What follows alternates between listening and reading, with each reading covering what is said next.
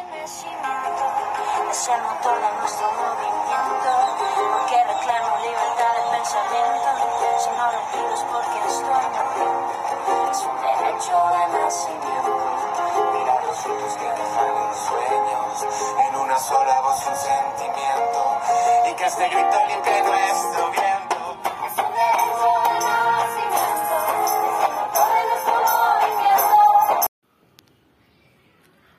Hola, ¿cómo se encuentran en la tarde de hoy? Espero que estén excelente o en lo posible en nuestro bello país. Nuevamente les doy la bienvenida a nuestro podcast Notiuté.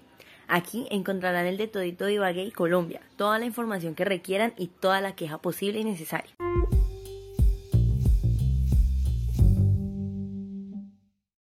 Bueno, bueno, eh, hoy vamos a tocar un tema que aunque no lo crean, lo tenemos tatuado en un documento de suma importancia y que ahora más que nunca debemos de tenerlo presente. Y es, sí, la constitución. Pero no vamos a hablar de toda en sí, no se preocupen, no se asusten. Hoy en este capítulo hablaremos sobre el capítulo 2, que trata sobre los derechos sociales, económicos y culturales. Son un total de 33 artículos, pero aquí se lo desglosaremos suavecito. Primero, quiero agradecer a nuestro grupo de audiovisuales por el material introductorio que se encuentra y estamos viendo en nuestra página web.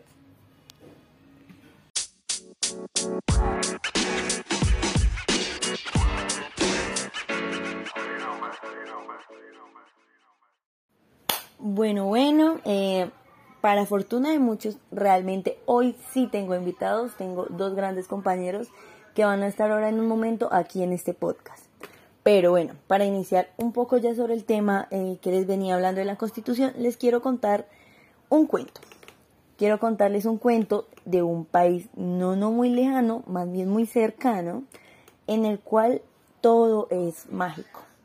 Hay familias conformadas de la manera más organizada, padre, madre, hijos, padres con trabajos estables, hijos con educación necesaria, niños pequeños, niños grandes, adolescentes universitarios. Igualdad de género, claro está, porque ahorita que es tan famoso, ¿cómo no vamos a tener un cuento en un país con igualdad de género? Tenemos derechos, tenemos protección integral, protección social, tenemos seguridad social, claro que sí, como no va a faltar.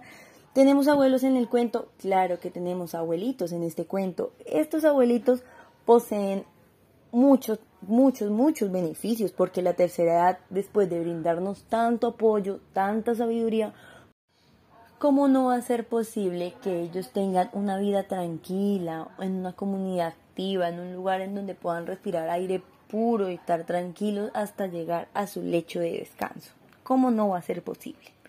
También eh, quiero desglosar un poco este cuento a estos grandes personajes que les estaba presentando, una familia del común, en donde cabe aclarar, y aunque no es de incumbencia, la mujer estuvo embarazada antes de casarse con este gran esposo que tiene ahorita y durante su embarazo obviamente gozó de especial asistencia, una protección del Estado inigualable, un subsidio alimentario porque fue desempleada y como mujer cabeza de familia que fue hasta hace dos años, tuvo todo el apoyo posible de su gran Estado. Primero, también los niños de esta gran, gran, gran familia tienen los derechos fundamentales, tienen salud, tienen integridad física, alimentación equilibrada, tienen una familia hasta ahora en este momento realmente. Pero tienen una familia, no han sufrido de violencia física, moral, secuestro, venta, ni abuso sexual, ni mucho menos explotación laboral y económica. Son niños que realmente han estado en casa, como todos los niños en Colombia, claro. O sea, ¿en qué cuento podría existir niños en la calle?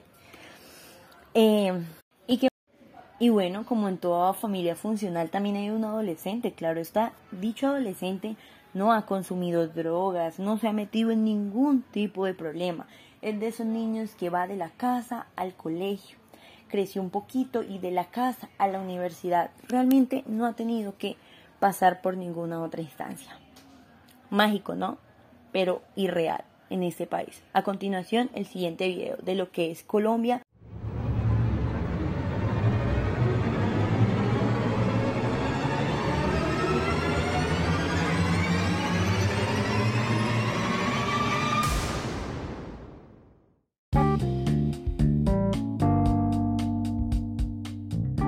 Eh, ahora eh, les voy a presentar a una de mis compañeras, eh, Tatiana, bienvenida.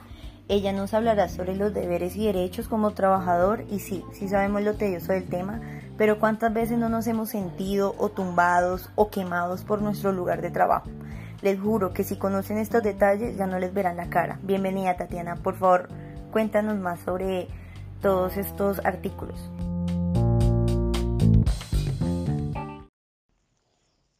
Así es, querida Yurani. Eh, damos paso entonces a nuestro, a nuestro siguiente bloque, donde encontraremos los derechos y deberes del trabajador y asimismo pues lo que está establecido en la constitución política de nuestro país.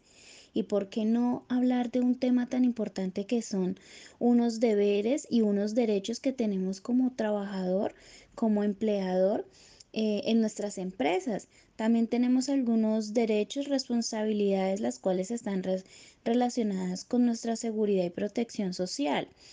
Eh, dentro de nuestros deberes vamos a encontrar eh, procurar el cuidado integral de nuestra salud, suministrar información clara, veraz y completa sobre el estado de nuestra salud. Y por qué no, uno de los más importantes, cumplir las normas de seguridad e higiene propias de cada empresa. Asimismo, pues sabemos que tenemos unos derechos, como tiene que primar el derecho a nuestra salud, eh, tenemos también muchos derechos y garantías, pero para eso traemos un video explicativo. Entonces damos paso, compañeros. Eh, estaremos pendientes a las dudas, eh, inquietudes y preguntas que tengan respecto al video. Ya nos hablamos.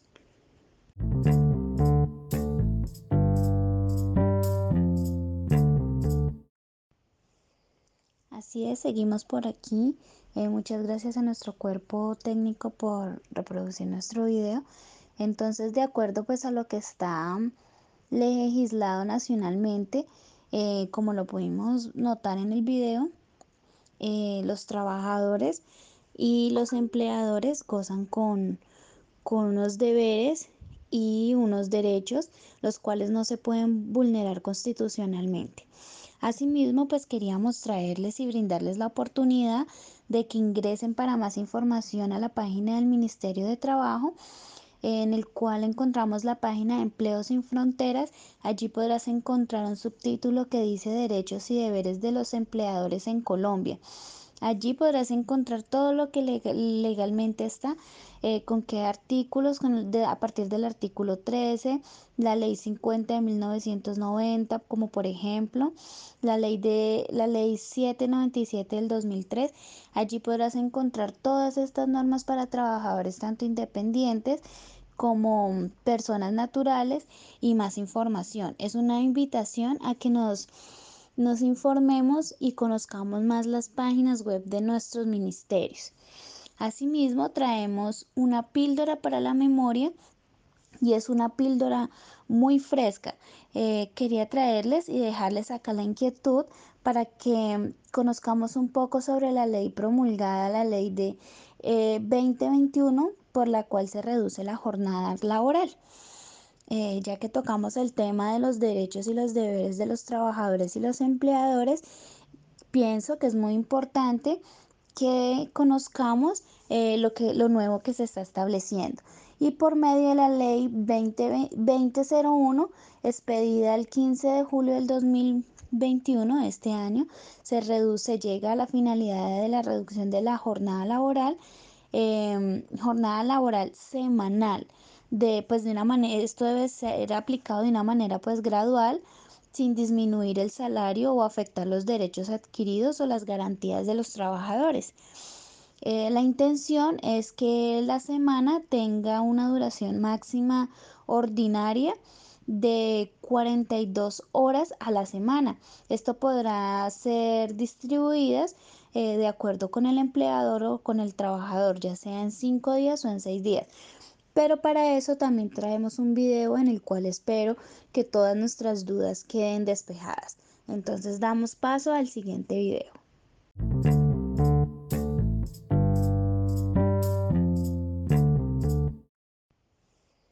Así es, seguimos por aquí.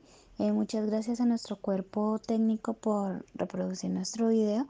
Entonces, de acuerdo pues a lo que está legislado nacionalmente, eh, como lo pudimos notar en el video, eh, los trabajadores y los empleadores gozan con, con unos deberes y unos derechos los cuales no se pueden vulnerar constitucionalmente.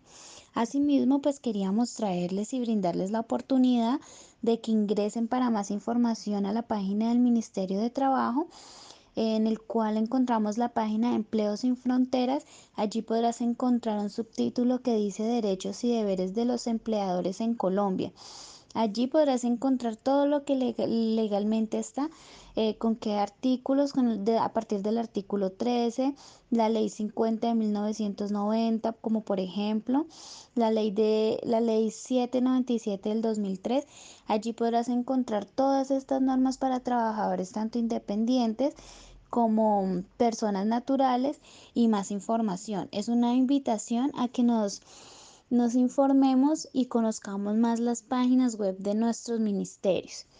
Asimismo, traemos una píldora para la memoria y es una píldora muy fresca.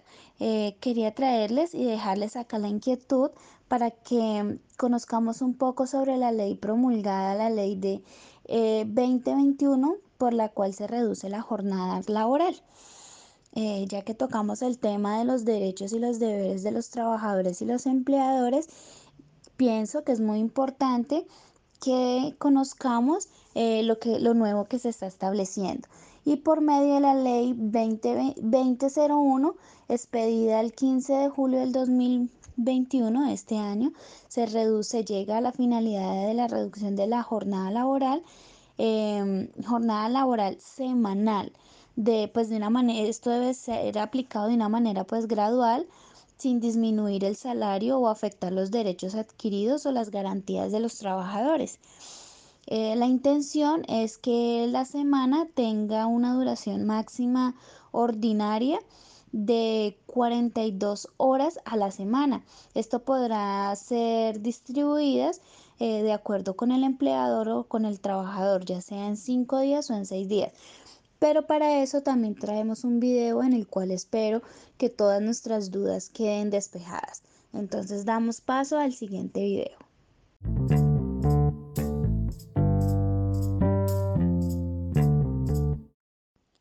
Bueno, y ya para cerrar, espero que, este video haya sido eh, de grata información para ustedes. Entonces, según nuestro video ya conocemos cuáles son las excepciones, em, también sabemos la implementación gradual que va a tener esta disminución, eh, los derechos también del trabajador y exoneraciones. Muchas gracias por, estar en sintonía con, nuestra sección eh, Info Laboral. Quedamos aquí pendientes a sus dudas, a sus inquietudes. Le doy paso a mi compañero.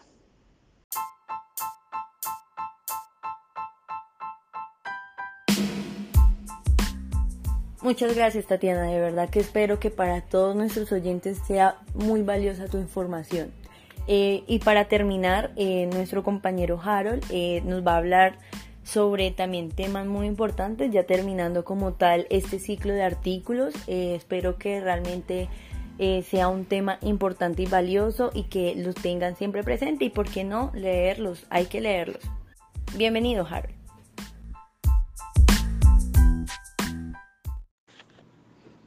Eh, bueno, buenas tardes, gracias por la invitación.